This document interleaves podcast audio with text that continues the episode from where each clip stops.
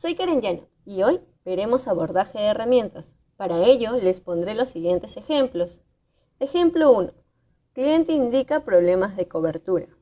Le ofreceré como primera opción el descuento y si no acepta, le ofreceré un plan menor. Ejemplo 2. Cliente indica que en otro operador le están ofreciendo equipos. Le preguntaré marca y modelo de su preferencia. Si no lo tenemos en stock, ofreceré equipo con características similares. Si el cliente no está interesado en ningún equipo, procederé a ofrecer otras herramientas, como un descuento, un plan menor, un bono.